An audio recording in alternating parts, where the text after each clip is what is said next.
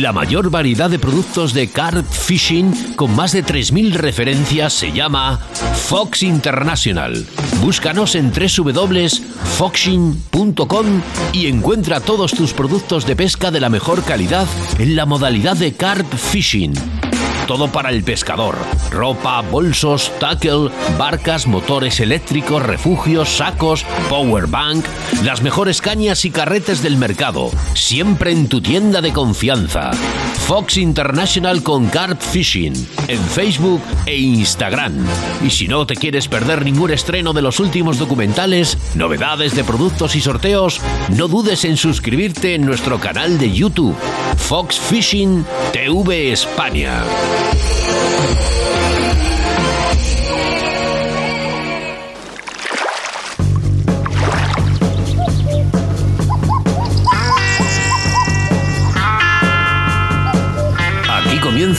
Río de la Vida en Radio 4G. Tu programa de pesca con Óscar Arratia y Sebastián Cuestas. Bienvenidos, bienvenidas, buenas tardes a todas y a todos los pescadores si nos escuchas a través de la frecuencia 87.6 de la FM en la provincia de Valladolid, a través de la 91.1 en Radio 4G Iscar, Tierra de Pinares y, como no, buenos días, buenas tardes o buenas noches si nos escuchas a través de nuestro podcast, disponible en 14 plataformas donde nos puedes escuchar tan solo eligiendo la que más te guste. Ya son pocas, ¿eh? Son muchas, Sebastián. Me presento, mi nombre es Oscar Ratia y a mi lado, como siempre, mi amigo y compañero, el capitán de a bordo, Sebastián Cuestas. Buenas tardes a todos, buen programa, un programa más, Río de la Vida. Y es que ya son 126, ¿quién no diría? ¿Quién no diría que el 3 de enero del año 2019, donde tanto tú, Oscar, como yo y todos nuestros oyentes nos embarcamos en esta gran aventura? Una aventura en la cual queremos que estéis sentados. ¿Sentados dónde? En vuestros sillones, en vuestros coches, en vuestras barcas, en, digamos, en vuestro sitio favorito, porque gracias a vosotros esta familia cada día es más grande. Pido a todos los oyentes que cierren sus ojos, se sitúen en su escenario favorito y con su modalidad preferida y a continuación den al play. ¿Al play qué? ¿Cómo es esa aplicación, Oscar, que tenemos? Pues, pues todas las que quieras, pero la aplicación móvil, la que nos escucha la gente desde todas las partes del mundo, se llama Radio 4G Valladolid. Pues muy bien, yo creo que vamos a dar al play, ¿no? Porque comienza Río, de la vida.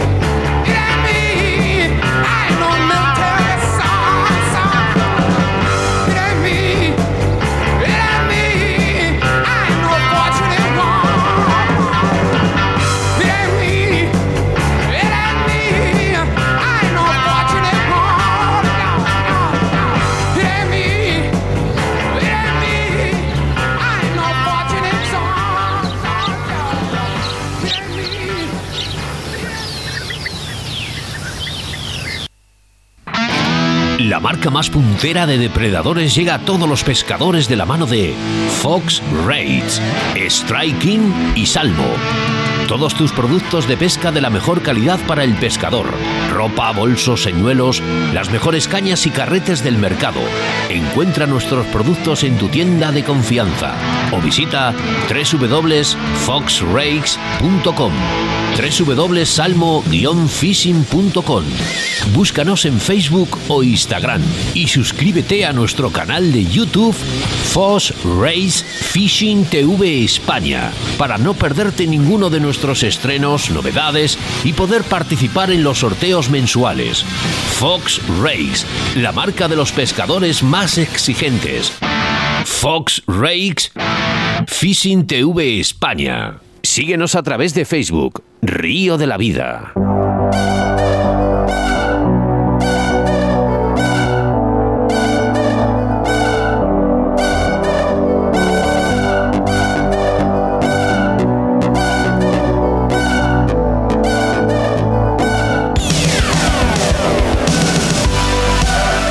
Comenzamos nuestro programa 126, como bien le ha dicho Sebastián Cuestas, y la sección de embalses y caudales, que en esta ocasión hablaremos del embalse de San Rafael de Navallana, en Córdoba.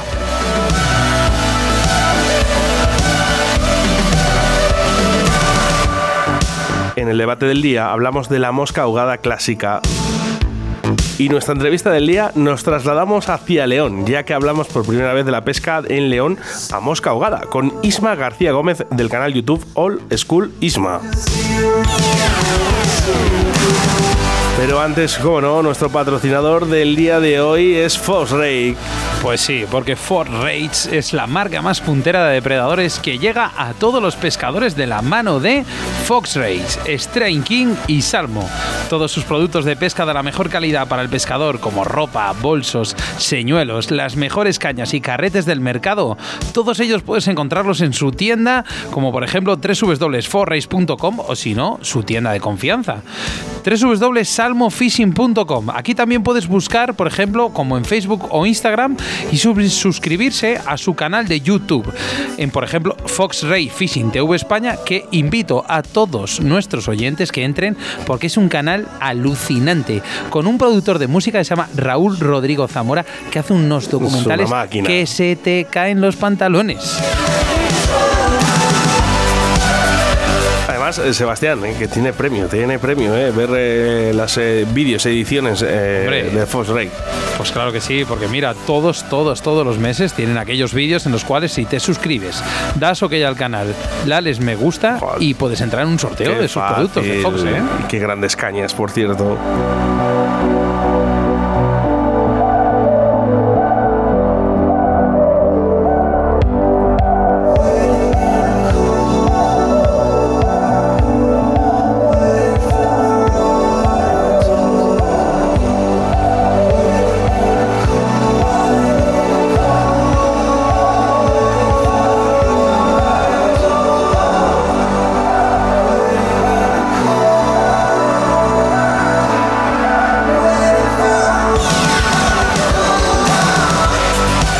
Segundos entrevistados son reconocidos por todos nuestros oyentes, ya que es nuestro patrocinador Draga del Alta.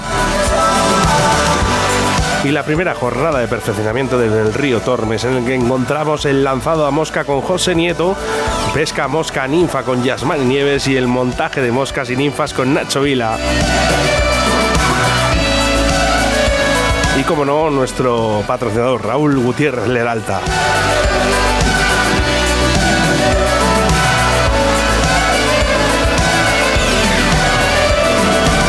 Hoy también nos acompañan nuestros virus. Qué mal lo estoy pasando, Sebastián. Es lo que tiene, es lo que tiene estar a pecho descubierto. Madre mía. Y eso que mañana nos vamos a Galicia, ¿eh? A Ponte Novo. Sí, a esa festa de Troita. Oh, qué ganas. Me meteré en el río a pesar de que estoy malo. Seguro. Yo creo que también. Si no te metes, te caes.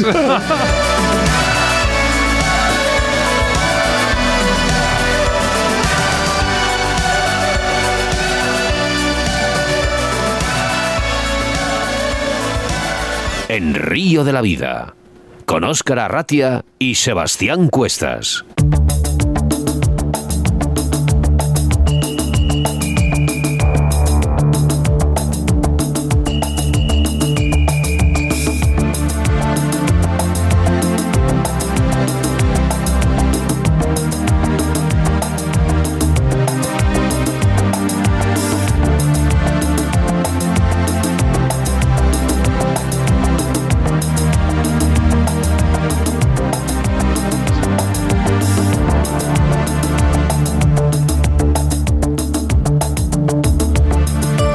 Sí, hoy toca hablar de ese tradicional montaje de la mosca ahogada clásica. La mosca ahogada se trata del montaje español más clásico, cuya esencia queda descrita en el manuscrito de Astorga, que data del año 1624.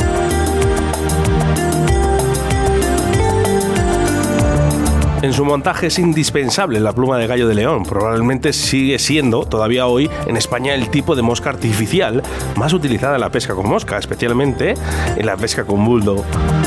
La sencillez, la originalidad de su montaje ha sido admirada en todo el mundo. Su origen parece tener eh, lugar en Francia, desde donde se introdujo esta técnica en España, desarrollándose fundamentalmente en la provincia de León, donde la presencia de la raza llamada el gallo de león ha permitido disponer de plumas de excelente calidad para el montaje de estas moscas, que tanto hemos hablado aquí en Río de la Vida. Un aparejo tradicional de mosca ahogada consta de cinco moscas, denominadas rastro, hundida, semi-hundida, semi-bailarina y bailarina. El nombre de cada posición nos indica la profundidad en la que trabaja cada mosca, desde la más profunda, el rastro, hasta la bailarina, que se mueve prácticamente en la superficie. Estas se montan sobre la línea o sedal principal según orden específico y eligiendo las moscas según varios factores, especialmente el momento de la temporada. Existen variantes, como los llamados aparejos de mosca saltona, con moscas con costera y doble ala, usado para la pesca al sereno y para pesca al reo. Actualmente muchos pescadores sustituyen la pesca llamada rastro por una ninfa lastrada y sustituyen a la mosca bailarina por un tricóptero. También se montan aparejos con moscas ahogadas intercambiables, mediante nudos revisables. Hoy en día, muchos pescadores han adaptado sus aparejos a las restricciones legislativas locales debido al auge de la pesca sin muerte, empleando un menor número de moscas o anzuelos sin arpón. Generalmente los nombres de las moscas ahogadas tradicionales provienen del color del cuerpo y de la pluma, como por ejemplo en la ahogada butano flor de escoba, que emplea un cuerpo hilo Gutermann número 350, junto con pluma de riñonada de gallo de león de color pardo flor escoba. Hay más de 20 variedades de esta pluma de gallo de león, con la posibilidad de combinaciones que es amplísima. La combinación de colores del cuerpo y de la pluma va a determinar su parecido con las diferentes especies de moscas, generalmente del grupo llamado efímeras que comen las truchas. La elección de una u otra se basa fundamentalmente en el momento del año y en la presencia de eclosiones de alguna especie concreta en el momento de la pesca.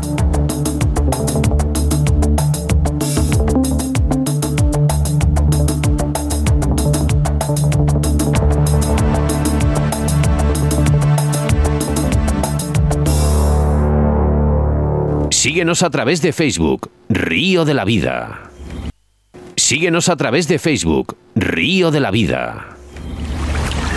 En Río de la Vida, la información de caudales y embalses con Sebastián Cuestas.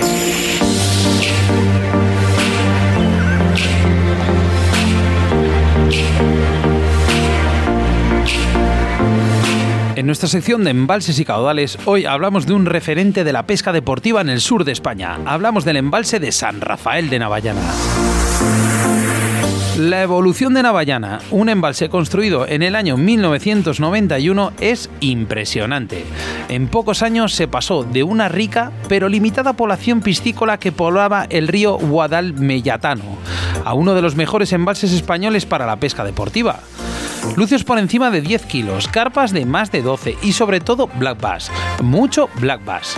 Este de un tamaño que en muchas otras partes de España supondría el récord personal de muchos aficionados que son aquí habituales.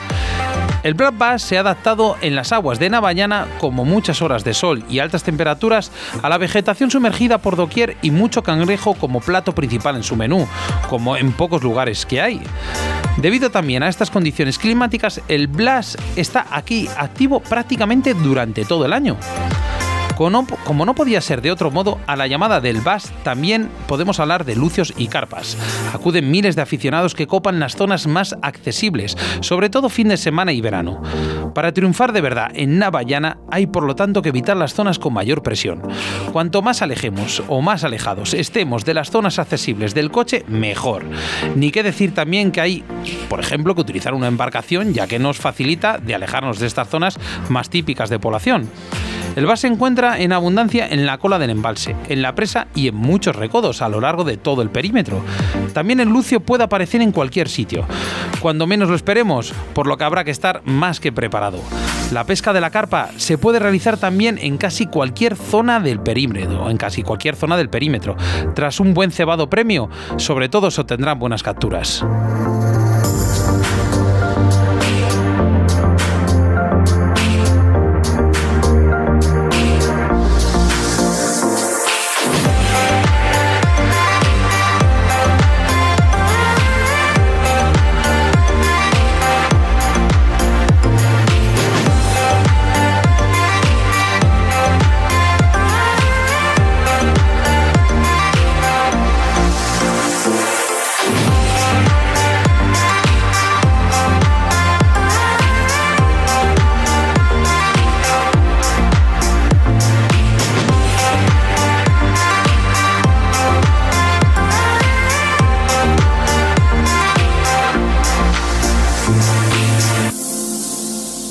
Escuchas Radio de la Vida con Óscar Arratia y Sebastián Cuestas. En Río de la Vida te ofrecemos nuestro invitado del día. Hoy hablamos con Isma García Gómez del canal de YouTube All School Isma. Buenas tardes, Isma, ¿cómo estás? Buenas, buenas tardes, Oscar, y a todos los oyentes. Un placer estar aquí. Bueno, igualmente, ¿eh? hoy hablamos además de esa pesca eh, a mosca ahogada, y es que era especial interés hablar en Río de la Vida sobre esta técnica, quizás algo olvidada por algunos pescadores. ¿En qué consiste esta pesca? Bueno, pues consiste, se pesca con caña de, con caña de spinning o caña de lance ligero, y eh, es muy parecida a la mosca seca, pero con la particularidad de que se lleva eh, atado al, a, la, línea un, un buldo que puede, bien puede ser de goma o de plástico y que se rellena con un poquito de agua para dar el peso para poder llevar las moscas, para poder lanzar las moscas al punto que, que deseamos.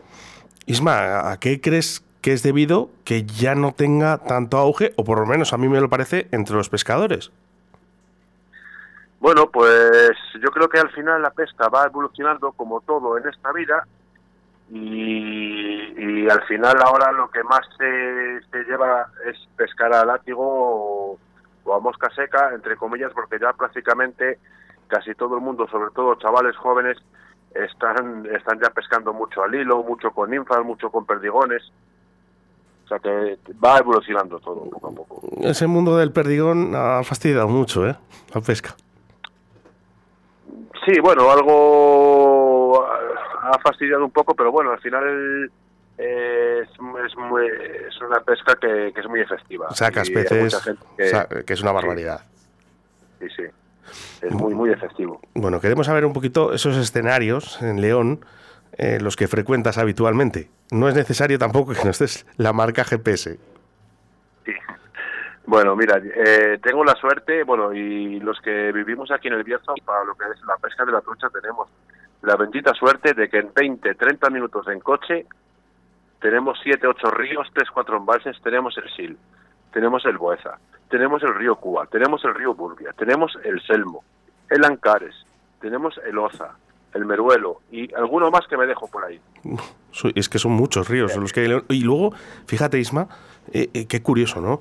Viajamos, ¿no? Por ejemplo, yo cada dos años eh, intento frecuentar, irme a Chile, ¿no? A Patagonia. Y dices, pero si lo tengo en León. Sí, sí, no, aquí hay, hay muy buenos ríos y con muy buenos peces, además. Pero muy buenos. sí. ¿Qué es lo necesario para poder pescar a mosca ahogada? ¿Qué equipos son los que lleva Ismael? Bueno, eh, yo normalmente suelo llevar, eh, depende mucho también del escenario, del río, si es más ancho, menos ancho. Por ejemplo, mm, una caña todo terreno sería entre 2,40 y 2,70. Eh, luego, por ejemplo, si se quiere pescar en embalse o en tablas muy, muy, muy anchas con mucha agua, yo me una caña de 3 metros y medio o incluso 4 y luego, bueno, para ríos muy pequeños, con mucha, mucha maleza, donde prima más el lance, yo me iría a, caña, a cañas muy pequeñinas, dos diez, son las que utilizo yo a veces para ríos muy, muy embarañados. O sea que cuanto mayor es el escenario, ¿no? Por ejemplo, en anchura en los ríos, pues eh, una caña un poquito con diámetros más largos. Sí, sí, claro. Las moscas. Las moscas son yo creo que algo indispensable para todos. ¿Qué moscas llevas atadas en, tus cuerdas? Pues mira, eh, voy haciendo la temporada con, yo creo que con 12 moscas. ¿eh? Más no... Al final siempre suelo llevar, por ejemplo, eh, la mosca bailarina, que es la que la que nosotros movemos, la que yo muevo, la que la gran atractora, o bien le pongo algún tricóptero con tricóptero un 18, un 16, con gallo de león, va muy bien, por ejemplo, me va muy bien un color, color eh, un color eh, blanco, el jacle, un color rojo, también va muy bien, un varón rojo le suelo poner también, que también es un gran atractor, y a veces de ahogado, pues, pues le meto un varón rojo, pero con las alas blancas, y ese ya, ese ya siempre lo llevo de ahogado. Luego depende también, en verano me gusta mucho pescar los serenos en ríos de montaña con las típicas saltonas, con el gallo de, con gallo de león, me gusta mucho también pescar con, con saltonas. Hablas de ese varón rojo que en el momento que nuestros oyentes sabían que ibas a estar, pues ya estaban todos como locos. De hecho, de especial, ¿no? Quiero resaltar uno de los mensajes de, de Pasto, de Colombia, donde además nos agradecen el programa de hoy y nos comentan un poquito ese varón rojo que tiene de especial el varón rojo de Ismael. Bueno, pues es una mosca que es muy, muy atractora. Eh, yo creo que es por el color. Es como, por ejemplo, cuando se pescaba con, o cuando se pesca con, con las ahogadas, cuando se pone del rastro, ese sangre de toro es el color rojo. Yo creo que el color rojo atrae bastante a las truchas. Eh, aparte, bueno, el montaje original eh, estaba con las alas eh, placadas en Spen a mí me funciona, a mí me, funciona mejor eh, llevándolo con las alas en nube, en abanico, que no toquen el agua o lo más mínimo. Lo monto todo en CDC, o sea que flota bastante bien. Y aparte, para hacer el saco alar, le pongo foam o goma eva y le suelo dar dos vueltas. Como si llevara doble capa. Entonces, claro, flota flota muchísimo. Es que lo ves bajar por el agua, parece un corcho. Aparte, montón, montón tamaños grandísimos. Eh, estoy pescando a veces cuando mucha gente está pescando con títulos de 18 o 20.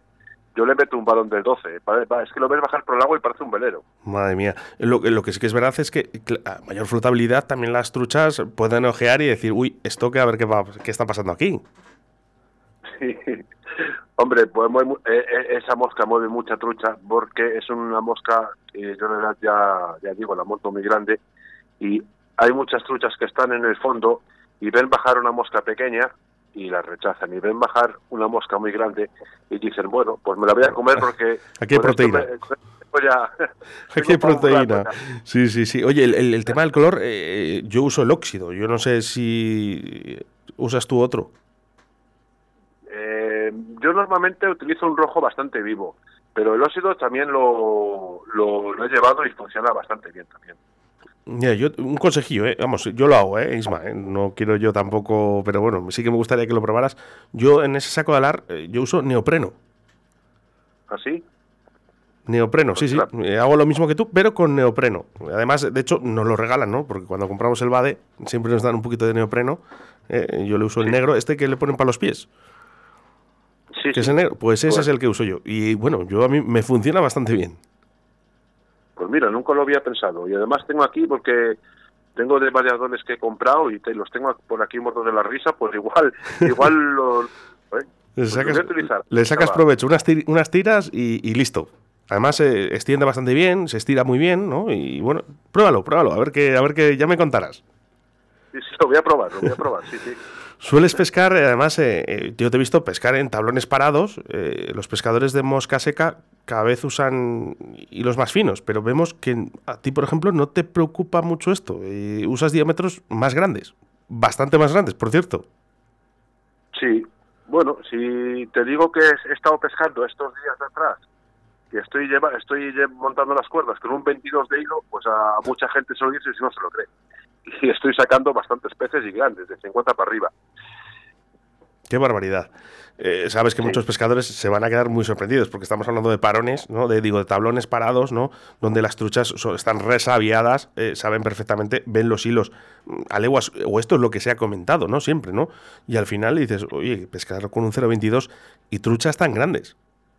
Sí. Sorprende. Bueno, al final eh, yo tengo la suerte de que eh, pescando a lancia spinning puedo levantar un poco la puntera, eh, dejo las moscas derivando y si no se lo quiero bailar, pues levanto un poco la puntera y levanto el hilo para que no para que no lo vean. De todas maneras, soy un poco reacio a eso de, de que hay mucha gente que va y me dice, pues con un 14 no me subieron y puse un 12 y me subían todas.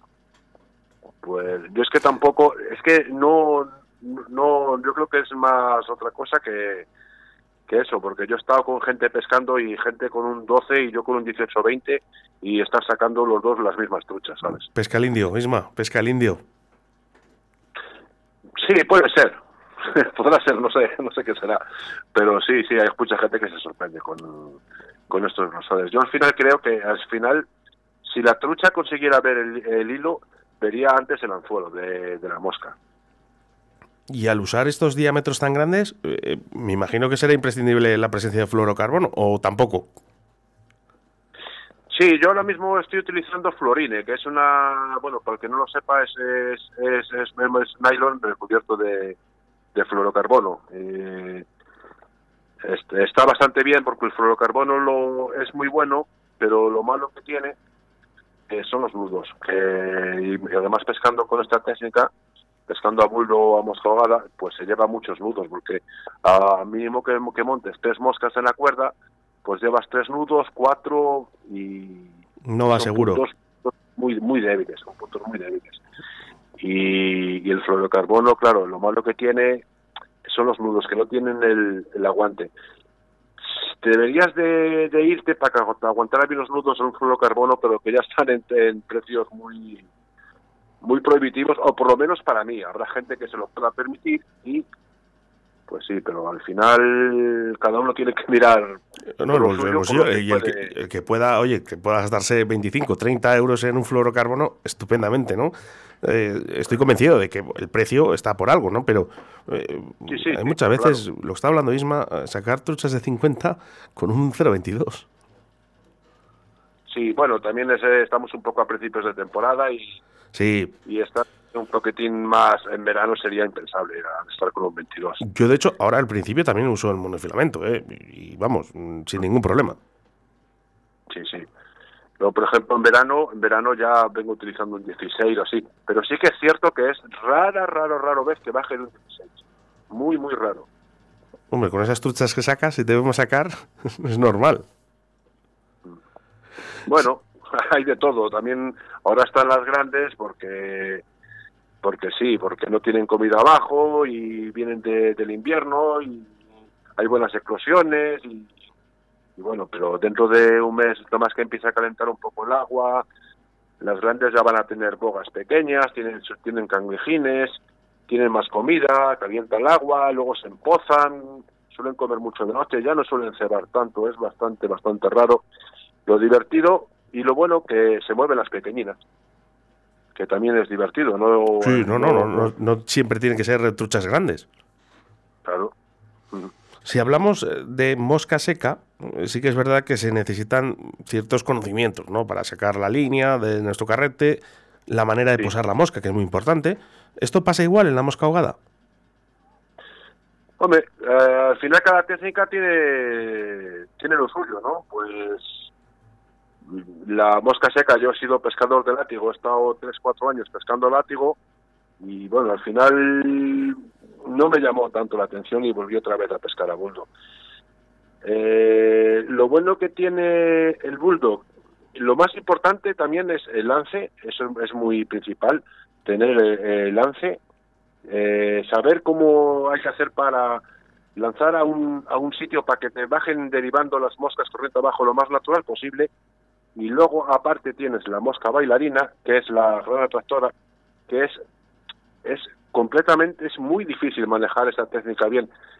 Eh, hay veces que te va mejor a pequeños saltines, otras veces vas rayando un poco el agua donde crees que está la postura de la trucha y te sube porque piensa que es una mosca que está intenta escapar y otras veces en la postura de la trucha se lo bajas y luego se lo levantas y muchas veces la trucha sale fuera del agua para coger la mosca es, es, es, es bastante es, yo para mí es muy técnico más de lo que de lo que la gente se, se piensa. El golpe Isma el golpe que, que cuando golpea no, nuestro buldo en, en, el agua también será importante.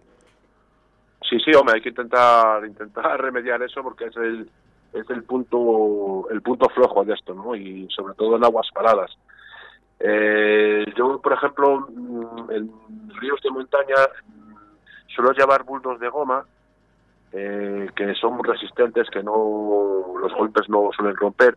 Y, y, si hay mucha piedra, mucha peña por la mitad del río, intento siempre pegarle al buldo, a la roca, y para pa intentar hacer el más mínimo ruido, sobre todo ríos de montaña, ríos muy cristalinos, que las truchas eh, son muy, muy finas.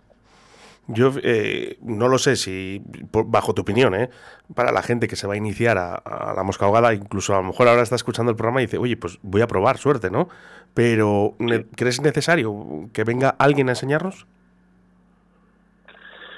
Hombre, yo creo que ayuda bastante. Yo al final, eh, que prácticamente todo lo que sé eh, lo he aprendido yo por mi cuenta, pero, pero sí que ayuda bastante. Y bueno, de hecho en mi canal tengo vídeos y, yo creo que ahí enseño bastante, bastantes cosas y, de hecho mucha gente me lo ha agradecido.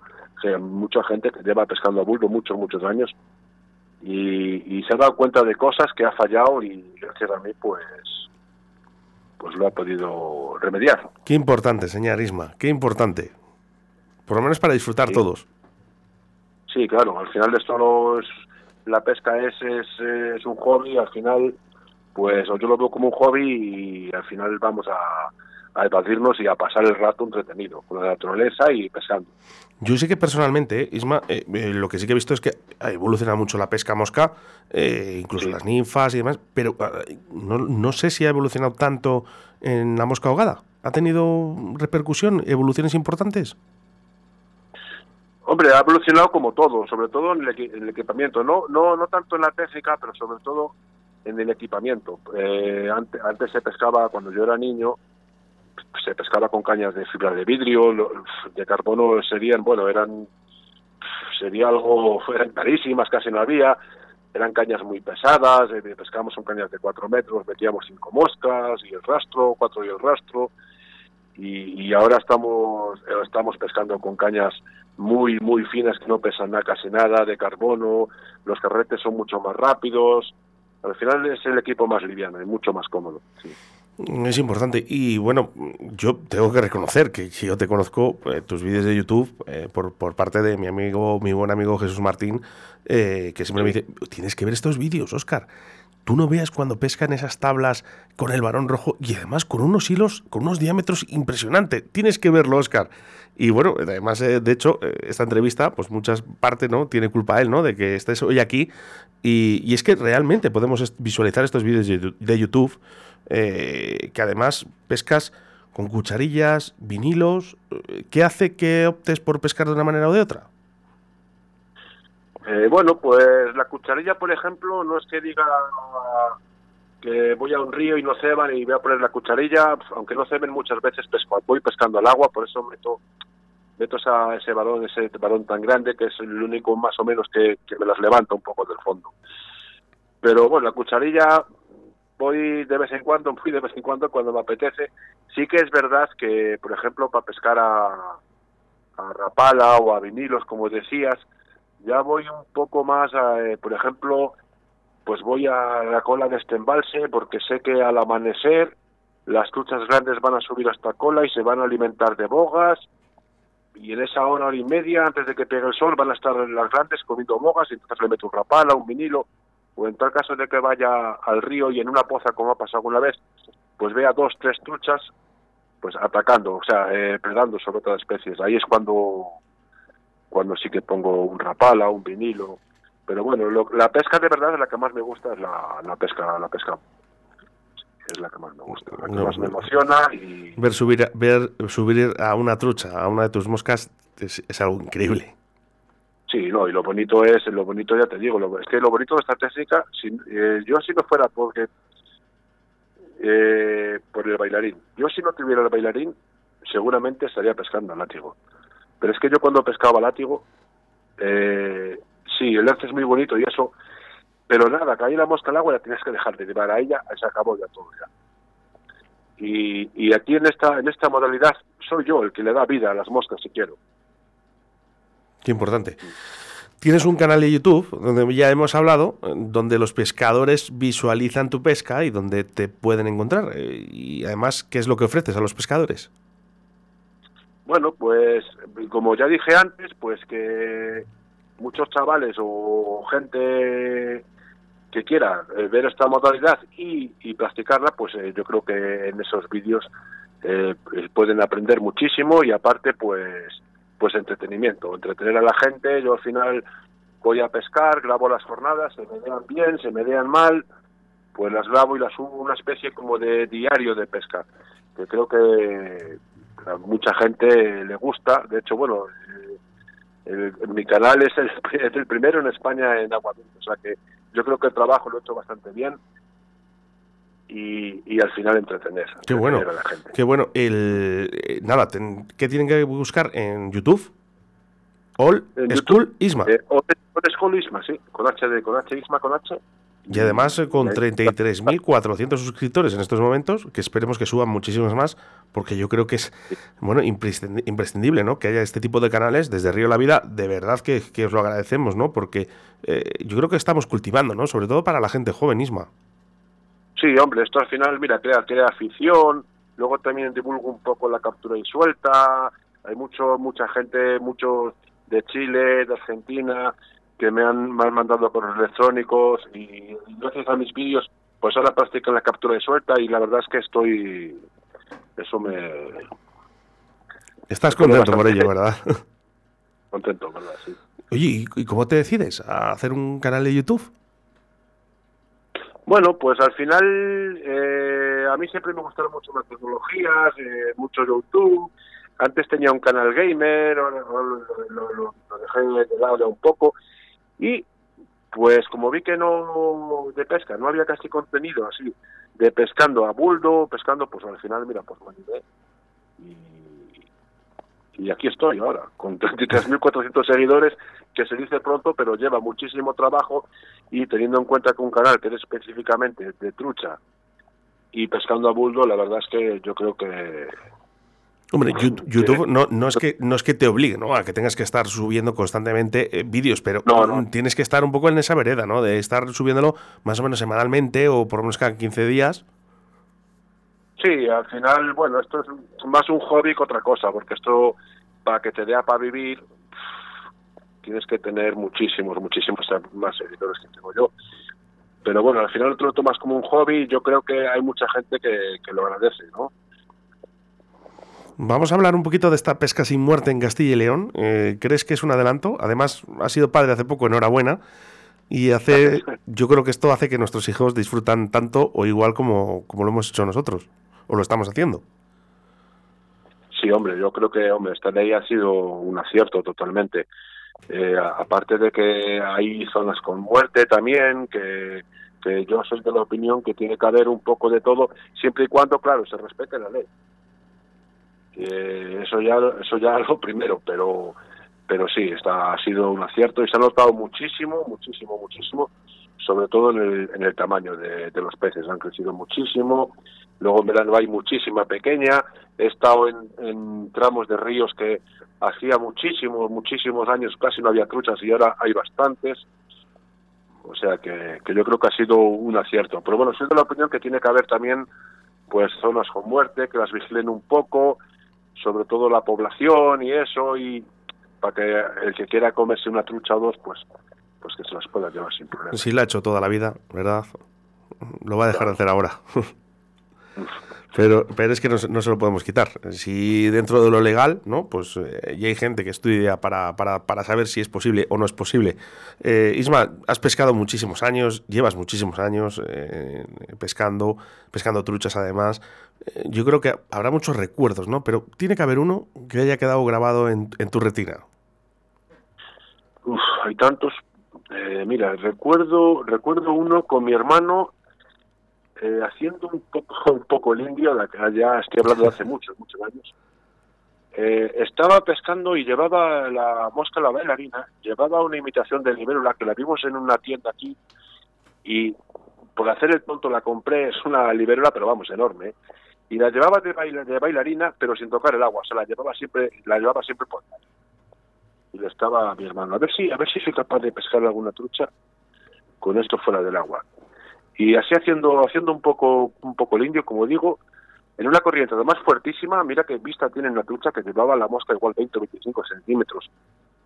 Fuera del agua saltó una trucha, además saltó como, como a cámara lenta, o yo eh, en, mi, en mi mente la tengo así, haciendo el delfín, abriendo la boca, metiéndola y ahí, y ahí la saqué. No una trucha mía. muy grande, pero pero vamos, eh, fue- Sí, bueno. esa imagen la, tengo- la tengo aquí en la cabeza, qué pena no tener cámara de aquella, pero la tengo en la cabeza, yo creo que la voy a tener ya toda la vida. Pero la picada sorprendente. Sí, sí, además que no me lo esperaba ahí, porque ya era una era una corriente bastante fuerte y además me, me quedo bastante alucinado la, la, la orientación que tienen y la vista que tienen para ver esa mosca. fuera del agua y, saltar justo para cogerla. ¿eh? Qué bonito, ¿eh? La pesca y sobre todo cuando es en superficie. Sí, sí, es lo más. Para mí es lo más bonito que hay. Y no por. Sí, sí, sí, sigue, por favor. No es por decir que ninguna técnica es mejor o no, otra. Al final, cada uno tiene sus gustos. hay gente que le gusta comer pescado, otra carne, pues pues bueno, a mí es lo que más lo que más me gusta, lo que más me llena y también yo creo que es lo más difícil también para al final que cada uno pesque, pero que se divierta, ¿no? Que, lo que tiene que hacer es divertirse. ¿eh? Da, igual, ¿no? Si pescas con mosca ahogada, si pescas a seca o, a ninfa, ¿no? O a ninfa, o cucharilla, o ¿Qué más da? Lo importante es, es disfrutar. Exacto. Siempre y cuando respetemos eh, a nuestros peces y la naturaleza, pues, pues ahí, ahí quedará. Ismael García Gómez, eh, gran entrevista que va a quedar guardada en este recuerdo de Ría la Vida. Además, una de las modalidades que no habíamos tocado todavía hasta ahora, que me parece raro, ¿no? Pero hay veces que, bueno, pues las circunstancias o hay cosas que pasan y no hemos podido hablar hasta hoy. Y yo creo que va a quedar grabada y que también la van a visualizar muchísimas personas, ¿no? Porque yo creo que es, digna, ¿no? De, de escuchar esta, esta entrevista. Isma, muchísimas gracias, de verdad. Gracias, gracias a vosotros. Seguiremos eh, viendo tus vídeos. Vale, muy bien, pues pues hasta otra y cuando queráis venir a pescar por aquí, ya sabéis que estáis más que invitados. Eso está hecho, además vamos en comuna, vamos todos en familia, eh, vamos mujeres, hijos y, vamos y el perro, y el perro que nunca falla. Perfecto, aquí sé que eh, tenemos ríos, los que queráis, y aparte se come estupendamente. Lo sé, lo sé, lo sé. Oye, Isma, hace muy poquito, el día 2 de abril, realizamos la primera gala de Premios Pesca Río de la Vida. Eh, estoy convencido de que la segunda estarás por allí. Sí, sí, sí, seguramente esté así. así que nos veremos pronto. Un abrazo muy fuerte, Isma. Abrazos, abrazos para vosotros. Gracias eh, por invitarme y, yo te escucho mucho y gracias a todos los oyentes por haberme escuchado. Un abrazo muy fuerte. Un placer. La otra. En Río de la Vida, con Óscar Arratia y Sebastián Cuestas. Síguenos a través de Facebook, Río de la Vida. En Río de la Vida te ofrecemos nuestro invitado del día. Bueno, más que invitado, invitados. Raúl, buenas tardes. Buenas tardes, Oscar. Porque somos entrevistados, ¿eh? además yo creo que reconocidos por todos nuestros oyentes, eh, ya que eres nuestro patrocinador Draga Alta. Muchas gracias. Gracias a vosotros, Sebas. Qué maravilla tener a Raúl, bueno, en este, en este caso a este elenco de entrevistados que nos ofrecen algo único, algo que, bueno, para mí es una iniciativa que puede marcar algo grande a largo plazo. Oscar. Pues sí, quiero saludar también a Yasmani Nieves. Eh, buenas tardes, Yasmani. Raúl. Ahora, te escuchamos. Yasmani, buenas tardes. Sí, sí, hola, buenas. Buenas tardes, Oscar. Y el lanzador eh, José Nieto. Buenas tardes. Buenas tardes, Oscar y Sebas. Un placer estar con vosotros. ¿Qué tal? ¿Cómo estáis, chicos? Bien, bien, pues por aquí andamos. ¿Qué tal? Sebas también está por ahí, supongo, y, Raúl. Buenas tardes, figuras. ¿Qué tal, José?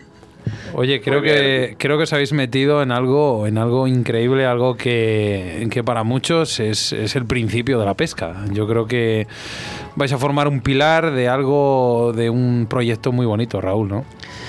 Bueno, pues sí, eh, bueno, eh, esa es la intención, ¿no? Vamos a ver. Eh, eh, al final, eh, como sabes, Sebas, pues estamos siempre intentando no estancarnos y, hacer cosas un poco diferentes y, no sé, innovar en distintas cosas. Como sabes, bueno, tú lo sabes bien, pues lo hacemos con la evolución de nuestras cañas de pescar y luego, pues por distintas circunstancias de la vida, eh, vaya por delante que que la idea original surge de José Nieto, que luego ya él os contará, pero que sí que es cierto que quien, quien, primero prende la, llama es él y por distintas circunstancias, pues al final nos, nos animamos a pues hacer algo distinto, sí que es verdad, eh, con mucha ilusión, como todo lo que hacemos, con tres, con tres artistas que, que bueno, si queréis un poco aprovecho también ya incluso nos sirve como de presentación para, todo el mundo, ¿no? Pero la idea es que, eh, pues como os decía, por circunstancias se nos cruzó en el camino de Draga tres personas que cada uno con un perfil diferente y los tres muy amantes de la pesca y, vamos a decir que también muy punteros, eh, cada uno en lo suyo, pero los tres a nivel general. el caso de José Nieto, que como os decía es quien, a quien le surge la idea, un poco como continuidad, él os contará esa línea de formación que él tiene continua. Eh, José Nieto coincide, que se cruza en nuestro camino eh, porque estábamos desarrollando una serie de cañas de, distancia, que yo creo que alguna vez lo hemos comentado, y pues con el amigo Ignacio Maya de Albacete, y bueno, pues él, como sabéis, es un, es un bueno yo creo que están entre los mejores ambos están entre los mejores lanzadores del mundo sin duda y, y, tanto Ignacio como José pues son de las pocas personas en España que son capaces de lanzar 40 metros con una caña de 9 pies y una línea 5. O sea que eso es algo bastante decir. Bueno, pues en ese desarrollo de las cañas que estamos haciendo con, con Ignacio, pues se cruza nuestro camino José, evolucionamos muchas cosas, incluso cosas después en plan instructor, y, al final, pues bueno, pues eh, vamos a decir que, pasa de cliente a amigo y, tenemos una relación muy estrecha. De forma paralela, pues eh, en unas jornadas en el barco de Ávila que que se organizan desde, desde, el ayuntamiento y que nos invitan a nosotros a hablar de nuestras cañas y a Yasmani a hablar de, su experiencia en el mundo de la pesca, pues coincidimos, eh, coincidimos además en la cena inaugural y nos sentaron juntos y desde el primer momento pues hubo un gran feeling con él y con mi hermano y a partir de ahí pues se va fraguando una, pues una amistad también, él se anima a pescar con nuestras cañas, eh, bueno, ahora, ahora todos conocemos a Yasmani y sabemos, y sabemos cómo es y, y sabemos lo extrovertido que es y, y esa capacidad que tiene de pues de generar eh, amistad y lazos y bueno pues ese sería el segundo pilar y el tercero es pues es un, gallego afincado en la Rioja que se llama Ignacio Vila que pues que es eh, pues que es un muy buen pescador, que se anima a. tiene claro desde el principio que él quiere competir con nuestras cañas, es el actual campeón eh, autonómico de La Rioja y, decide, pues eso, que, pues que pescar con nuestras cañas. Él es un montador profesional, además profesional, con, dado de alta. Eh, nosotros le echamos una mano también desde nuestra tienda a vender sus ninfas, estrechamos un lazo y al final, bueno, pues como os decía, eh, se juntan distintas cosas. una idea original de, de José Nieto. nuestra intención de no echarnos para atrás en nada, más tres personas con tres perfiles muy distintos y muy complementarios que, encajan, que encajaban perfectamente para ese programa que planteamos de hacer una jornada de tecnificación que toque pues vamos a decir todo lo que tiene que tocar un pescador eh, evolucionado. Sí, los tres puntos, ¿no? Lanzado a mosca, técnicas de pesca y sobre todo montaje. montaje, que os contarán ellos. Y luego, si me dais un minuto más, pues quedaba un ingrediente más y el ingrediente más es el espacio físico. ¿no? Evidentemente nosotros queríamos que esto fuera en nuestra tierra, en el Tormes abulense, y de forma paralela a todo eso, pues licitamos para gestionar el aula del río de la Liseda de Tormes, que era otra de las cosas que teníamos en la cabeza, la estaba dirigiendo mi hermano desde el barco de Ávila, entonces, claro, pues teníamos ya también incluso las instalaciones, ¿no? que era algo que era, que era ideal. Son, yo, además es que a todos los que nos están oyendo que que tengan pasión por la pesca y sobre todo si tienen pequeños a su alrededor que se estén iniciando o, que, o que tengan interés en el mundo de la pesca, a todos os animo a que os acerquéis a, al aula del río porque os va a encantar. Y ese es el sitio físico en el que queremos desarrollar todo esto. Y sobre todo con gente tan profesional, ¿no? Cuando vas de la mano de profesionales como, como son ellos, es importante. Yasmani, eh, en referente a, lo tuyo, ¿no? ¿Qué le puede aportar a un pescador esta jornada de tecnificación? Hola Oscar, ¿qué tal? Bueno, un saludo de nuevo a todos. Haber estado escuchando pacientemente. A ver, eh, un poco todo lo que lo que te ha dicho Raúl. A ver, viniendo, estando la gente que están de por medio y no sé si habéis visto el escenario, pero cuando vi las, las fotos del lugar y tal es increíble de las condiciones del recinto para para llevar a cabo este proyecto son inmejorables entonces, pues eh, automáticamente me apunté sin, sin dudarlo, vamos. Además, porque sabes, por otras veces, incluso por alguna experiencia similar que hemos organizado, que nuestra vocación un poco de, no tanto, que sí también de enseñar, pero sobre todo de compartir, que yo creo que es la palabra, la palabra clave en, encuentros de este tipo, porque nosotros al final vamos a, a enseñar lo que sabemos, sin tapujos, de una manera bien estructurada y organizada, porque porque es lo que es lo que lo que queremos conseguir y lo conseguimos.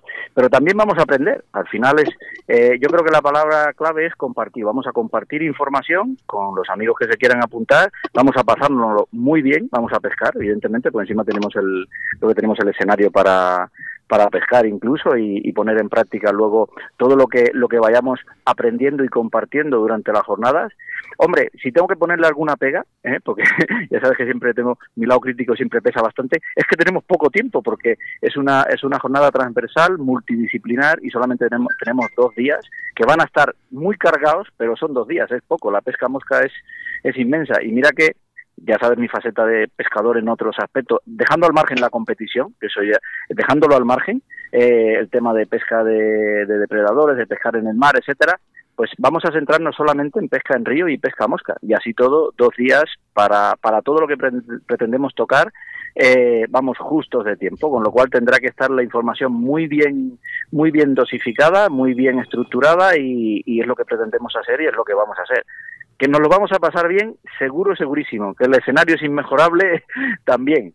Si quieres, te hablo un poquitín de, de por lo menos de mi parcela, lo que tengo más o menos, eh, digamos que, eh, cómo tengo estructurada la información a muy grandes sí, Cuéntanos un poco. Porque tenemos, pues yo en mi caso voy a tocar el tema de pesca a mosca, el tema de pesca ninfa, y luego hay un tercer punto que en un principio eh, eh, viene dado por mi faceta anterior de tema de competición, pero lo quiero centrar más en lo que diferencia la pesca de competición de la pesca por puro placer. ¿no? que básicamente es la efectividad. Cuando tú vas a competir tienes que sacar truchas en el momento que te corresponde y de la manera más eficiente posible.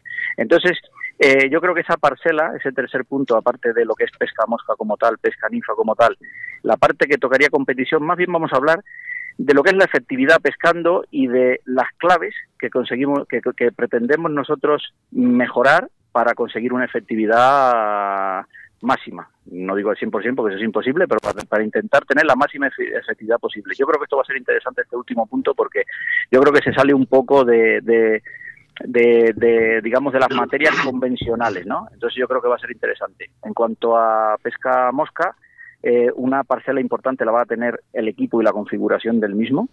Eh, aparte del tema de presentación tan tan manido, tenemos en cuenta que la pesca mosca a mosca seca en río, digamos, es digamos, la, la, reina de, las disciplinas de la pesca mosca en general. Entonces, bueno, pues ahí vamos a centrarnos mucho sobre todo en el tema de, la presentación, de la parte, eh, la parte del lance va a estar muy aplicada, la parte de, de, Nieto va a estar muy aplicada al tema de la pesca en sí, de hecho es el objetivo de, la jornada, pero bueno, eso ya que lo cuente él.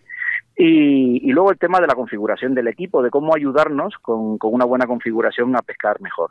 En el tema de ninfa, eh, Luego eh, vamos a, incidir mucho en, los errores más comunes, que hay muchos errores, porque la diferencia entre pescar a mosca y pescar a ninfa es que pescando a mosca o pescas bien o no pescas. Pescando a ninfa, pescando regular, pescas. Entonces la diferencia entre pescar mal o regular y pescar bien es amplia, ¿no? Entonces vamos a incidir sobre todo en los errores más comunes, en los conceptos de, de la pesca ninfa moderna, por decirlo de alguna forma, esta, esta pesca que prácticamente ha surgido en nuestras aguas y, y, un poco a, hacer comparativas y, a ver los, los a, desglosar la deriva en, en todos los aspectos. Eh, también más se va a tocar algo de equipo, por supuesto, y, y sobre todo en, los, en pesca mosca y pesca ninfa vamos a hablar de los errores más comunes, de en qué nos solemos confundir y qué es lo que podemos mejorar. Y luego, por supuesto, poner en práctica todo ello y compartir sobre todo mucha información porque en este tipo de, encuentros nosotros aprendemos muchísimo, muchísimo. ¿no? Es, eh, la pesca mosca si tiene una constante es que no se para nunca de aprender si quieres, no para de aprender nunca. Qué, qué buena definición eso que has dicho, si quieres. Claro, claro, tienes que querer. Porque hay gente que se encierra en su propia casa como diciendo ya lo sé todo y lo que me enseñas tú no... Hay que, hay que considerarse un eterno aprendiz, un eterno novato y estar constantemente abierto a, nuevas... Mira, una de, los... Primero, yo di muchos cursos en su día, he dado y sigo dando cursos de, de, pesca a mosca. Intento rodearme y pescar con todo el que pueda. Eh, de todo tipo y de todos los sectores de la pesca e intentar pescar en todos los escenarios que pueda, ¿no? Eso, eso, eso, lo sabes. Pero en, eh, una de las enseñanzas mejores que yo he adquirido ¿eh? ha sido que de todo el mundo y de todas las circunstancias aprende. Hasta, hasta el pescador que tú te puedas pensar que está muy por debajo del nivel esperado y que no tienes nada que aprender, puedes aprender algo de esa persona, seguro. Si lo observas y sabes buscar, aprendes algo de él. Esa es la mentalidad de, de la, digamos, de la acción de la competición, no por competir, sino por aprender. Eso es. O sea, Eso es, eso es. Bueno, Yasmani, como te voy a decir una cosa, esto es como ir a un restaurante y ver el pedazo de menú que hay. O sea, contigo hay un menú que, vamos, tenemos ahí una cantidad de variedades eh, muy grandes. Eh, José, José Nieto, ¿qué tal? ¿Cómo estás? ¿Qué tal? Buenas tardes, Sebas. ¿Cómo Te estamos? tenemos ahí, ahí parado. Oye, yo hay una cosa que está muy clara, que hasta hay que darle esa importancia al lanzado hasta el punto de que somos en general pescadores conscientes de que a lo mejor, te puedo decir incluso de mí, como puede ser a lo mejor Raúl o como puede ser Oscar, que al final todos decimos, bueno, yo creo que lanzo bien, mentira, lanzamos bien, pero lo importante es saber corregir dónde están nuestros errores y cómo llegar a esas situaciones en las cuales tenemos que, aplicar esas técnicas desconocidas para nosotros y conocidas para ti. Explícanos un poquito. ¿Qué podemos ver en, esa, en, estas jornadas de, tecnificación de José Nieto? Bueno, pues mira, Seba, yo parto de la base, bueno, yo no separo el lanzado de la pesca, lo intrínseco dentro de la pesca. Yo no podría entender, como te pasa a ti, como pasa a todos los que están escuchando, la pesca sin el lanzado. Hay una cuestión que es innegable, yo digo, siempre. El pescador va al río, se prepara, monta su equipo, monta la mosca, ata la mosca en el terminal y la tiene que lanzar sí o sí, no queda otra. Lo hará mejor o peor, lo hará con más técnica o con menos técnica, pero tiene que hacerlo, tiene que lanzarla. Tiene que volar la línea y tiene que volar de una manera adecuada y esa línea y esa mosca tiene que llegar al pez con una deriva, o si no es una lo natural, lo más natural posible. O sea que lanzado es innegable. Tú ahora mismo yo siempre digo, cualquier pescador con, con los conocimientos que tiene, Sebas, con su lectura del río actual, con la experiencia que tiene, con su técnica, si además de esos conocimientos adquiridos le aportas un recurso y un arma innegable como es el lanzado, pues ese pescador lógicamente va a tener muchas más opciones en la acción de pesca. Esto es innegable. El lanzado para mí aporta seguridad, aporta un saber estar. Yo siempre digo que es una actitud en el río. Si definimos la pesca un poquito como el conjunto de emociones y sentimientos, pues el lanzado lo que hace es potenciarlas. Fíjate, yo, defino siempre, yo siempre digo que la técnica, que la, pesca es todo técnica, como tú bien sabes, Sebas. Pero la técnica no se tiene, se adquiere. Luego se puede entrenar, se puede pulir, se puede perfeccionar lo que tú quieras. Pero un pescador que lleve años, por ponerte un ejemplo, pescando de una manera autodidacta, sin haber sido enseñado de una manera correcta, que aprendiendo de, de, de aquella manera el solo, sin haber adquirido conocimientos previos de lanzado, habrá podido quizás, habrá podido desarrollar ciertos recursos para, para, para, compensar su carencia en el lanzado. Incluso puede que llegue a ciertas capturas, puede que no. Pero lo que nunca, lo que nunca podrá llegar es a tener un poder y una efectividad tan grande como una buena técnica de lanzado. Eso siempre lo digo yo. Yo lo veo muy notorio en la, en la distancia, Sebas, que tú también has hecho distancia y lo sabes. Yo veo mucha gente sí. a distancia que llevan años en, en, lagos y llevan años en ríos grandes lanzándola y los errores son mayores y las carencias son más, más, más amplias y me preguntan. Entonces, lógicamente, cada vez yo veo que hace más uso de la fuerza inapropiada y ese uso de la fuerza que lo hace con un agotamiento físico-mental, con continuos errores, con continuos negativos, con continuos enredos, con apilados en punta y así. Y entonces yo lo veo como una, algo imprescindible. Ojo, que yo no trato aquí tampoco, Sebas, de, de definir un pescador como mejor o, peor porque lance no, mejor si o peor. Porque me supongo que estarás hablando de, de, pulir esos errores. Hablo que un pescador se convierte más eficiente en la acción de pesca, con más recursos y con más poder en el río. Eso es lo que yo hablo.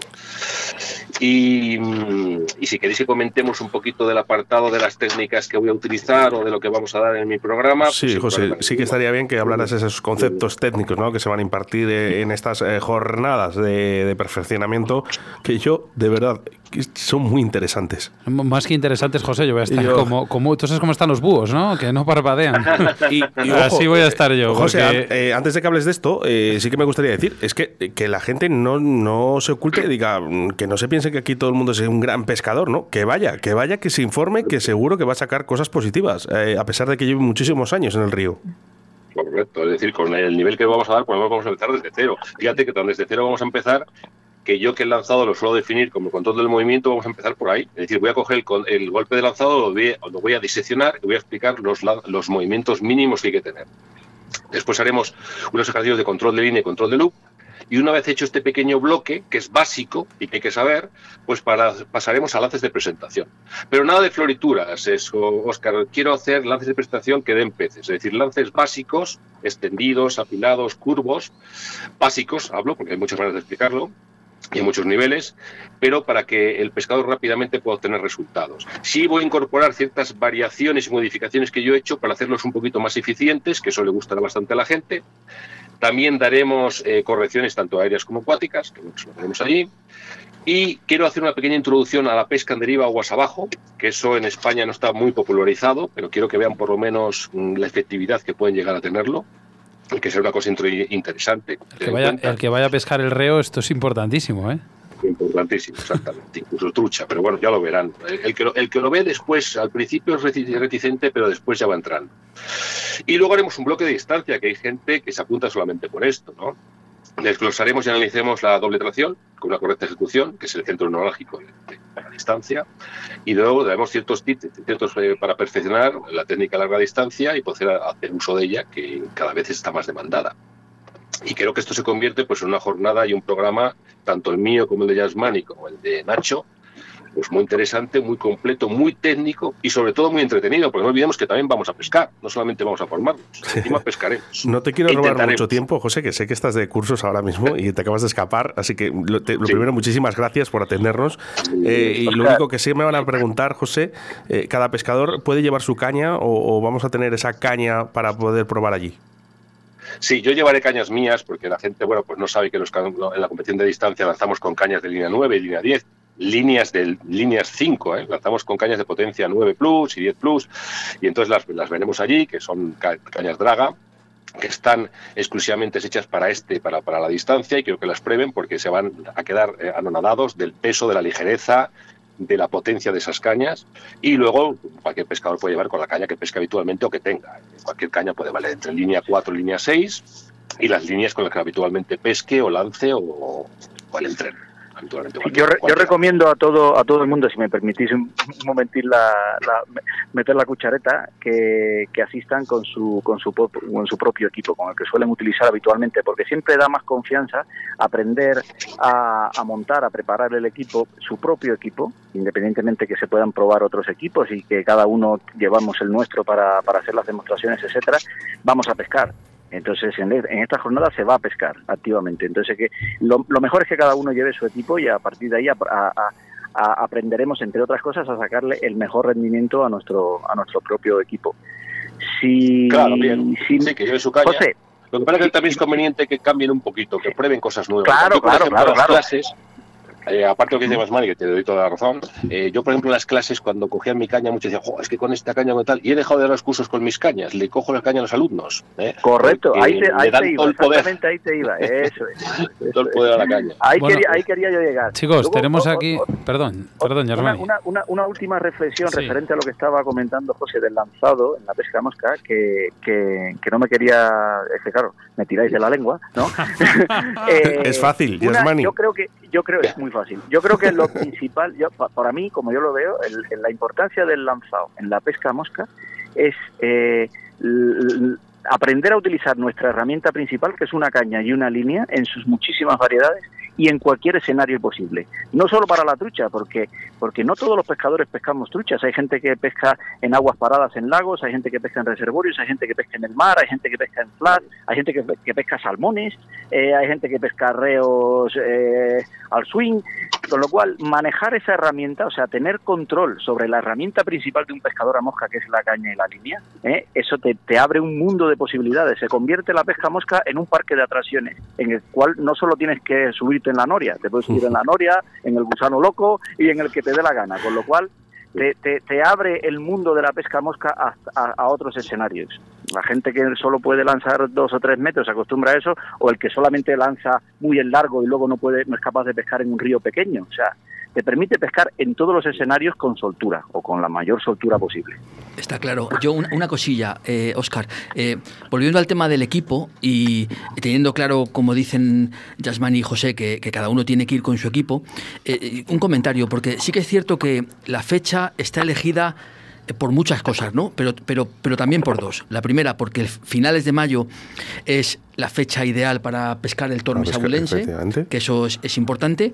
Eh, las jornadas son 28 y 29. Y también porque va a ser una fecha en, la que vamos a tener la línea completa de cañas de draga, con lo cual eh, también es interesante decir que, que, el equipo no tiene que ser un problema, que evidentemente todo el mundo tendrá que ir con su equipo, ¿no? pero que si puntualmente hay alguien que se apunta al curso y necesita una 11 pies, que sepa que va a haber una 11 pies de draga allí, más de una, para probar y para que la gente la tenga en la Yo necesito una. a ti no te falta de nada ya. No, la, la relojero, sí, me falta yo llevo la, llevo la mía, no te preocupes. dejarme, dejarme hablar un poquito con, José Nieto, que sé que está, que está ocupado con el tema del cursillo. Eh, José, como yo sé que estás habitualmente con alumnos, eh, sí que me gustaría que dijeras ¿no? un poquito a nuestra audiencia que pierdan también esa vergüenza ¿no? a, ir a estos sitios. Muchas veces parece como que le da un, un, poco de apuro ¿no? a ciertas personas decir, uy, con la cantidad de años que llevo yo, ¿cómo voy a ir a que me enseñen? Y yo sé que como eres un buen profesor, me gustaría que de tus palabras pues, eh, quitaras esas vergüenzas Sí, lo suelen quitar el minuto uno. En cuanto cogen la caña y se ponen a moverse un poquito, se suele, lo suelen quitar. Es, es cuestión de romper el hielo. Mira, yo hablaba, hace poco vine de Múnich, como sabéis, y me marcho a, a, Londres en el mes que viene, y me da envidia sana, aprovecho de decir, esas asociaciones y esos clubes que hay que solamente hacen lanzado se junta la gente, lanzan, eh, comparten instrucción, comparten información. Eso es lo que falta aquí. Aunque la gente se va concienciando y lanzando cada vez más y, de verdad y, mejor, pero falta esa todavía esas, esos clubes, esa asociación que fomenten y promocionen el lanzado por el mero hecho de lanzar. Fíjate que en Londres hay gente que no pisa el río, ¿eh? es decir, que, es como el golf aquí, es decir, que solamente lanza por el placer de lanzar. Y el miedo se quita, el miedo escénico se quita enseguida. Es una, es una jornada de amigos. Efectivamente, que no es una competición, que vamos a mejorar nuestras técnicas, ¿no? Para que en un futuro seamos mejores pescadores, nosotros mismos, ojo. Y aprender cada uno que llega donde tenga, cada uno que coja lo que pueda, vamos a disfrutar, vamos a divertir, a compartir conocimiento, vamos a aprender todos de todos, porque yo dicen que enseñar es aprender dos veces y, vamos a disfrutar enormemente, no es que duda. José Nieto, muchísimas gracias, que, de verdad que sé que te hemos robado ese tiempo que, que tan necesario que estás ahora, así que muchísimas gracias, de verdad. Muchísimas gracias a vosotros y espero veros allí. Nos vemos en un mes en un mes, escaso. En un mes, en un mes. Bueno, pues nada. Ya, estuvo por allí Raúl preparando el terreno y preparando las truchas también, que las hay y buenas. ¿eh? La verdad que, sí. os comente. Sí, la verdad que sí, está, está, precioso. ¿eh? Antes de despedir a José, ¿quieres decirle algo, Raúl? Pues nada, maestro, que estamos en contacto y que, bueno, pues que, que, con mucha ilusión, como todo lo que hacemos, ya lo sabes, y de la mano. Exactamente. Eh, pues nada, ahí os espero a todos. Muchas gracias por todo, Oscar y Seba, que siempre estáis apoyando y echando una mano. Es un placer oíros y sabéis que en cuanto me llaméis, aquí estoy para vosotros. Un abrazo, un abrazo José. Un abrazo. Adiós. Yasmani. ¿Qué tal? Objetivos que, se pretenden alcanzar. Si... Hombre, pues eh, para resumirlo muy mucho, y yo creo que, que nos lo pasemos bien. Y como decía José y yo anteriormente, que aprendamos todos de todos y, llevarnos algo nuevo en la, en la caja de herramientas. Yo creo que es el objetivo fundamental. Eh, eh, lo que decía José de la envidia que le daban los estos clubes mm, de países europeos que, que comparten mucho, que hacen muchos cursos y que, y que gastan tiempo en formarse. ¿eh? Yo creo que cada eso irá llegando poco a poco. Yo creo que la pesca mosca cada vez se está abriendo más, se está abriendo los espectros, cada vez hay más gente que pesca otros escenarios, otros peces y la necesidad de conocimiento es latente. No, no vale solo con meterse en internet y ver cuatro cosas. Yo creo que compartir la información, aprender en vivo eh, es muy importante. Con lo cual yo creo que nos iremos todos con más herramientas en, en, nuestro, en nuestra mochila y, sobre todo que nos lo vamos a pasar muy bien.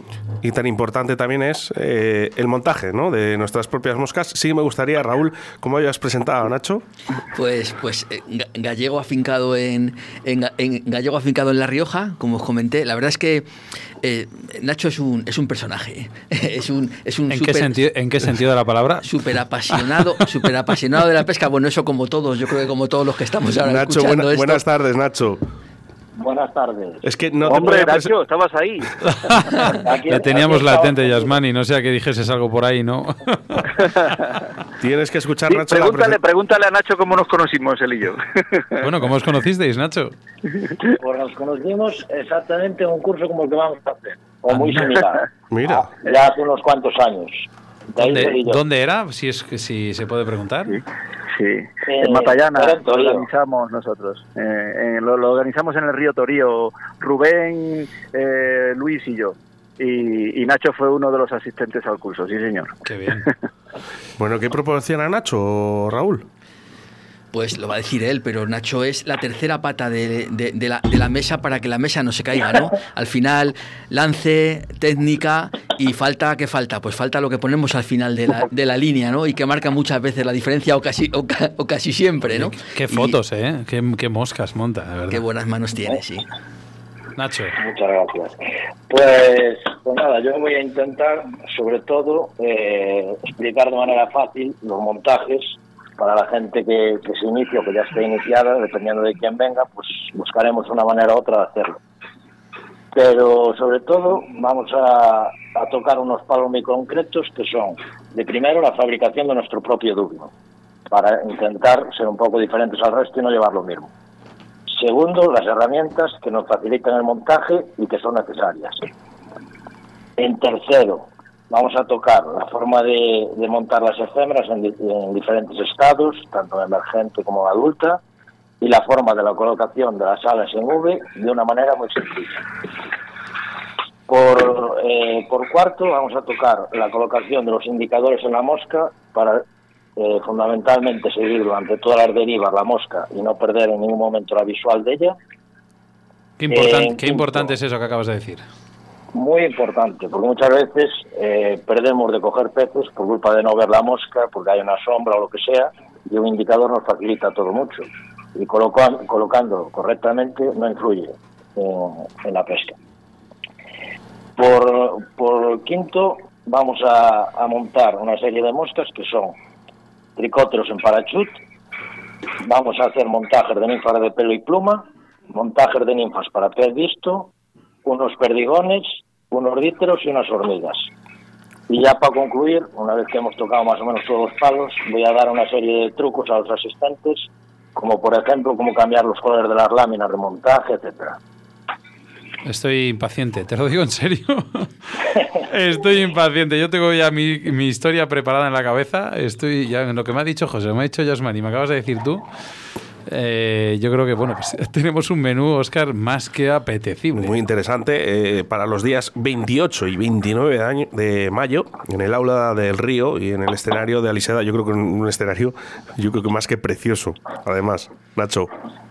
Además, yo creo que sobre todo va a ser una convivencia, un disfrutar de- del ambiente que va a haber. Creo que la gente que vamos, más o menos, pues todos tenemos eh, facilidad de, con la gente y sobre todo eso, aprender un poco, disfrutar y pasar un buen fin de semana. Yo soy una apasionada del montaje, nunca lo he ocultado. Eh, me encanta montar moscas y de hecho me siento en mi torno y, y paso horas y horas. Eh, yo, vamos, declarado que allí estoy. Pues allí nos veremos. Además, a ti ya te conozco, me falta por conocer a Oscar, nada más. Eh, bueno, en este caso era, era Oscar Era el que te estaba hablando. Ah, bueno, pues al revés. perdón. Nada, nos Perdón, equivocan, que nos equivocan muchísimo la voz eh, por la radio, así que no, no, tranquilo, que no, no pasa nada. Pero nos vamos a conocer Oye, una en cosa, esas jornadas. Nacho, eh, Dime, dime. bueno, yo a- con Yasmani sí que he pasado alguna jornada de pesca y demás, pero sí que es verdad que me gustaría, pues eso, fuera parte de estar aquí con Raúl, contigo, con José, con Yasmani y demás, y, y aprender mucho de vosotros, porque al final es que a mí lo que me encanta es aprender. Eh, yo Es prácticamente lo que más me gusta de la pesca, aprender. O sea, luego ya una vez ya extrapoles todo esto al río, pues es más bonito, pero el aprender es muy bonito. Pero lo que sí que me gustaría es, pues eso, pues pasar unos minutos con vosotros en, en- en el río, pescando. Oye, si ya cogemos algo, pues mejor que mejor, ¿no, Raúl? Hombre, supongo yo que cogeremos. Digo, Eh, eh, esa es la idea. Mira, según hemos organizado un poco la jornada, eh, bueno, arrancaríamos, eh, eh, como ha dicho Yasmani, hay que concentrarlo todo en dos días solo, eh, que, que va, que, que es- que evidentemente no es mucho tiempo, pero creemos que es, que es suficiente para cubrir todo. Empezaremos un sábado por la mañana, prontito. La idea que, hemos, que tenemos es... eh, que por la mañana vamos a estar sin el vadeador puesto, esa es un poco la idea, hasta la hora de comer. Eh, tenemos la suerte de que el aula, el aula del río tiene la parte de aula, o sea, la parte de mesa, de sentarte, de PowerPoint, de explicaciones teóricas, pero también tiene la charca más un trozo en el EDS de casi 200 metros para poder practicar sin necesidad de vestirse, por decirlo de alguna manera. De tal manera que la idea es que las dos mañanas, tanto la del sábado como la del domingo, van a ser de teoría, con una estructura... Eh, que va un poco en la línea de cómo ha sido la estructura de la entrevista. Primero eh, lance y después tecnificación y el segundo día primero lance distancia y después tecnificación y en las paradas de entre medias de las dos paradas haremos la parte de montaje. Y por la tarde después de comer ya nos pondremos todos el bader y, y entonces el planteamiento está hecho para que en el río continuemos con la teoría y con la práctica pero evidentemente sacando truchas. Van a surgir eh, dudas con esta entrevista. Eh, sí que me gustaría eh, me podéis contestar cualquiera de los tres estamos en antena en estos momentos precios hoteles donde se puede dormir la gente? Porque esto van a surgir estas dudas, eh, Raúl o, Yasmani o me da igual Nacho, eh, si me podéis contestar. Raúl, que es el, organizador y es el, Pues vamos a ver, lo, lo hemos montado de tal manera que sea, por decirlo de alguna manera, un llave en mano.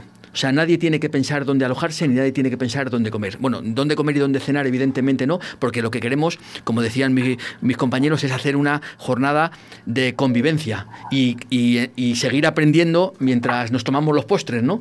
Que, bueno, eso es algo que también es clave, ¿no? Y, y compartir y hacer amistades. Entonces, hemos hecho, vamos a decir que hemos hecho una propuesta llave en mano que incluye toda la parte de teoría, más el material que se entregue a los asistentes, que incluye el alojamiento del sábado al domingo, más, la, más el desayuno del domingo, y, que incluye también las dos comidas, la del sábado y la del domingo, y la de la cena del sábado. O sea, vamos a decir que sería un completo. Sí que es verdad que tenemos ya algún alumno inscrito que tiene que tiene casa en el barco de Ávila y, que, bueno, pues evidentemente le hemos descontado el precio de, de, su alojamiento. El precio total de todo sería 250 euros. Ese es el precio que hemos hecho y que hemos intentado que se ajustara muy mucho. Daros cuenta de que, bueno. Al final tenéis ahí un prisma de un abanico que abarcáis absolutamente hasta, la, hasta el almuerzo de la pesca, también se abarca. Sí, Esa, es la idea, claro. puntualizar, aparte de todo lo que incluye, algún regalo también hay incluido. Pero bueno, eso ya. hay sorpresitas, siempre hay sorpresitas. Bueno, también queremos decir, Oscar y yo, que ahí estaremos con nuestras cámaras, nuestros drones y haremos. Todo esto va a quedar retratado. Esto va a quedar en un documental. Muy bonito, ¿eh? Eso es, eh, se grabará este documental a todas las personas. Mira, Yasmin está con el perrín. o, Nacho, no se sabe. no, no, perdón, perdón. No, no, no, tranquilo. Eh, bueno, pues estará ¿eh? ese documental también de Río de la Vida, ¿no? Para todas las personas que se acerquen. Bueno, pues eh, yo creo que también le gusta a la gente, ¿no? Salir en esos documentales. Les hace ilusión. Pues la verdad que sí, luego es un recuerdo que queda para siempre. Sí, hombre. Y hombre, la, verdad es que nosotros, pues súper encantados de que estéis por allí, eh, de que, no solo de que grabéis, sino de que forméis parte de esa tecnificación y de que hagáis vuestras aportaciones, que las vais a hacer seguro a los asistentes. Y luego, oye, por respetarnos algún charco bueno y alguna de las que se cebe, Sebas, déjamela para mí. la, la posaré la mosca con el dron. bueno, pues eh, tan solo dar las gracias a Nacho, muchísimas gracias, Nacho Vila. Nada, gracias a vosotros. Eh, nos vemos pronto y nos conocemos pronto. Muchas ganas de conocerte. Yasmani, muchas gracias. Bueno, gracias a vosotros, Oscar, Sebas, bueno, y el crack, el organizador de todo esto que, que tiene ganas de meterse en, fregados, pues hay que agradecerle a, a Raúl, pues permitirnos a todos pasarnos este fin de semana que de seguro lo vamos a aprovechar. Es una mente incansable. me recuerda a alguien. Me liáis, vosotros. me liáis vosotros. Yasmani, un abrazo muy fuerte. Un abrazo a todos. Un abrazo. Adiós. Bueno, Raúl, pues eh, vemos además a, estos profesores, ¿no? Eh, también contentos e ilusionados, ¿no? A mí me gusta yo creo que también era la clave. O sea, había, hay que elegir muy bien las personas porque al final las personas son las que hacen que las cosas funcionen y que haya éxito en lo que se hace. Y si, pues si coges a tres ilusionados, bueno, en este caso a cinco, porque ya Seba ya Oscar también les cuento, y, y lo organizas con ellos, pues yo creo que va a ser difícil que salga mal. Estamos convencidos de que saldrá bien y de que, sobre todo, de que disfrutaremos mucho y de que se aprenderá mucho, porque tenemos tres primeros espadas. Yo ya lo he dicho antes, este es el comienzo de algo muy grande. Ya lo hicisteis hace tres años con la las cañas y esto posiblemente marque un antes y un después. Dice Sebas que las cosas se tienen que hacer con amor y con cariño. Y yo creo que, que estas eh, jornadas de, que tenemos de perfeccionamiento se han hecho así y se están haciendo así. Así que enhorabuena, Raúl, y a por ello. Muchas gracias y enhorabuena a vosotros, que sois dos fenómenos. Desde aquí también apoyar a tu hermano, que, que en esto también tiene algo que ver, ¿no? Sí, mucho. Al final él, él es el que está allí físicamente y él es el que, pues el que se ha encargado de toda la parte esa logística, de, pues de negociar las comidas, de que, bueno, hombre, en mi pueblo es imposible, es imposible comer mal, pero bueno, se puede, pero se puede comer muy bien. pues esa es un poco la idea, ¿no? Que él, eh, físicamente, que no lo dije antes, que al final luego se me fue físicamente está- estaremos en el barco de Ávila y la Diseda está a 10 minutos de coche. Nada. Oye, una pregunta, ¿qué tal andáis de vino ahí? ¿Esto es bueno o malo? Yo sé que eres un apasionado del vino, Raúl. Sí, pero bueno, no es una tierra de vino. Ahí te- Vale, en pues. Ávila lo que tenemos es cebreros que se están haciendo cosas muy interesantes con garnacha, sí. Ah, vale, vale. Bueno, pues habrá que probar un poco de todo, Oscar. Hombre, ¿no? claro. Bueno, pues eh, ya tenemos fecha y allí nos veremos, Raúl. Muchísimas gracias por todo. Un abrazo, pareja. Adiós. En Río de la Vida, con Óscar Arratia y Sebastián Cuestas. La marca más puntera de depredadores llega a todos los pescadores de la mano de Fox Raids, Striking y Salmo. Todos tus productos de pesca de la mejor calidad para el pescador. Ropa, bolsos, señuelos, las mejores cañas y carretes del mercado. Encuentra nuestros productos en tu tienda de confianza o visita www.foxrakes.com www.salmo-fishing.com Búscanos en Facebook o Instagram y suscríbete a nuestro canal de YouTube Fox Race Fishing TV España para no perderte ninguno de nuestros estrenos, novedades y poder participar en los sorteos mensuales. Fox Rakes, la marca de los pescadores más exigentes. Fox Rakes Fishing TV España, Río de la Vida, tu programa de pesca en Radio 4G.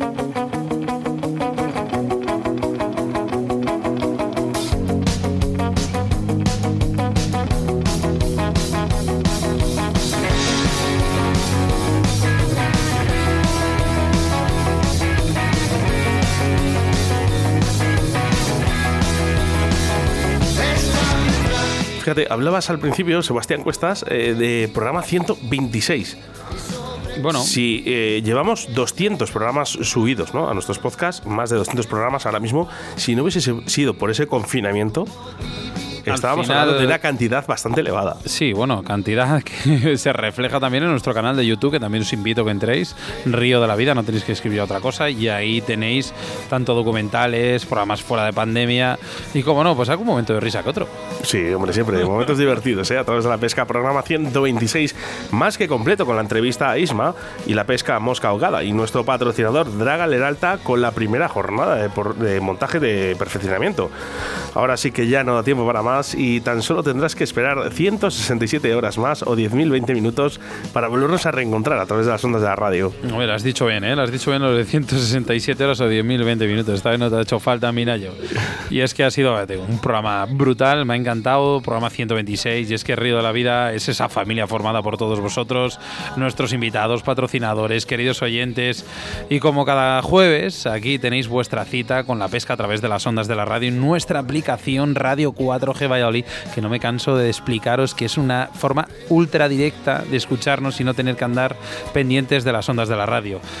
Y como siempre digo, esta afición, esta radio, esta forma de vida, Oscar, yo creo que nos lleva a introducirnos en este programa que se llama Río de la Vida, que nos encanta que cada jueves llegue las 7 de la tarde. Un sueño, un sueño hecho realidad eh, a través de esta casa, Radio 4G, al que le damos las gracias y a ti, a ti por escucharnos todo como cada jueves o a través de nuestros podcasts.